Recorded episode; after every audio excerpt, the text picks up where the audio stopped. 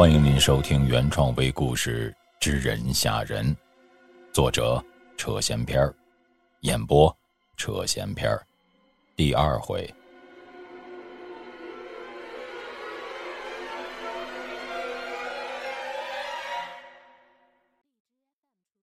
对老三来讲，进山不是什么难事。自打他小时候就经常背着大人和小伙伴们一起进山，当然那会儿岁数小，一般不会跑太远。到了半山腰，也就开始往回走了。一是怕迷路，二是老祖的警告还是有些作用的。这暗板山很是奇怪，从半山腰起往上的一部分，一年四季，不论什么天气，都是被罩在云里面。在村里抬头向上望去，你只能看到半截的暗板山，那上面的一半都被云雾所包围着。这也是为什么村里的老祖一再说这山有晦气，最好离远一点。老三是约么上午十点钟进的山，刚过了半山腰的时候，抬头看了看太阳的位置，估计是已经到了晌午时间。这帮外乡人一定是过了半山腰后朝山的深处去了，否则怎么可能被要了命？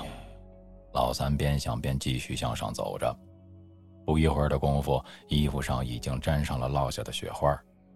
这家伙的，看来老祖说的果然没错，一过了半山腰，这天气都变得这么邪性，才十月就开始飘雪花。我得抓紧时间，赶快看个究竟。别到时大雪封山，再把我给搁这儿了。想到这儿的老三紧了紧头上的毡帽后，加快了前进的脚步。随着进山的不断深入，山上周遭的环境也变得越来越寂静，静得好似连雪花飘落的声音都能听得到。不知不觉间，老三便走到了垭口。这个地方距山顶直线距离还有大概七八百米的样子。山上的七八百米和平地的距离可不是一个概念。同样的一段距离，您在山上要花费的时间至少是平地的一倍，这还得是在天气好的前提下来说。老三靠在一块石头上，拿出水囊，猛灌了几口后，准备休息一下，积蓄力量，好一口气爬上山顶。就在歇着的这会儿功夫，老三的眼睛突然被什么东西晃了一下。他朝对面望去，就在距离老三五六十米的地上，有个东西因为被太阳照射的缘故而明晃晃的反着刺眼的光。老三走过去，弯腰捡起了它，把它拿在手里掂了掂，倒是有些分量，看着材质像是铁的。这东西大概接近一个手掌大小，呈长方形，四个角是椭圆的，上面还被打了个圆孔，穿着线绳。板子的两面都刻有文字，但老三根本不识字，所以自然也不知道写的是什么。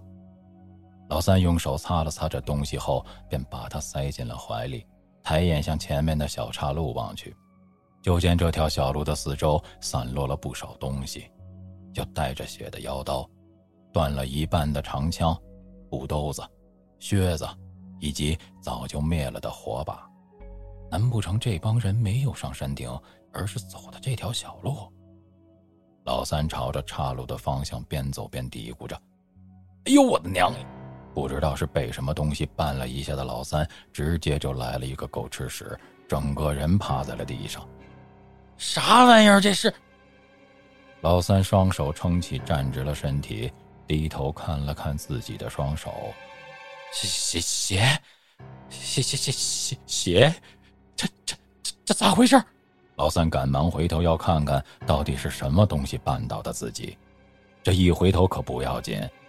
当老三看到了把自己绊倒的那东西之后，浑身的汗毛都竖了起来，上牙碰下牙，哆嗦的说道：“鬼鬼鬼鬼鬼鬼，有有鬼啊！山里有鬼！”说罢，一股脑的撒丫子就往山下跑去。那外乡人的尸体仰面瘫在地上。双手十个手指直直的用力向外伸着，他的嘴半张着，没有了舌头，双眼的黑眼珠几乎消失不见，只剩下了白色的巩膜。尸体的下半身却没了踪影。老三没有看到的是，在这四周，像这样的尸首远不止一具。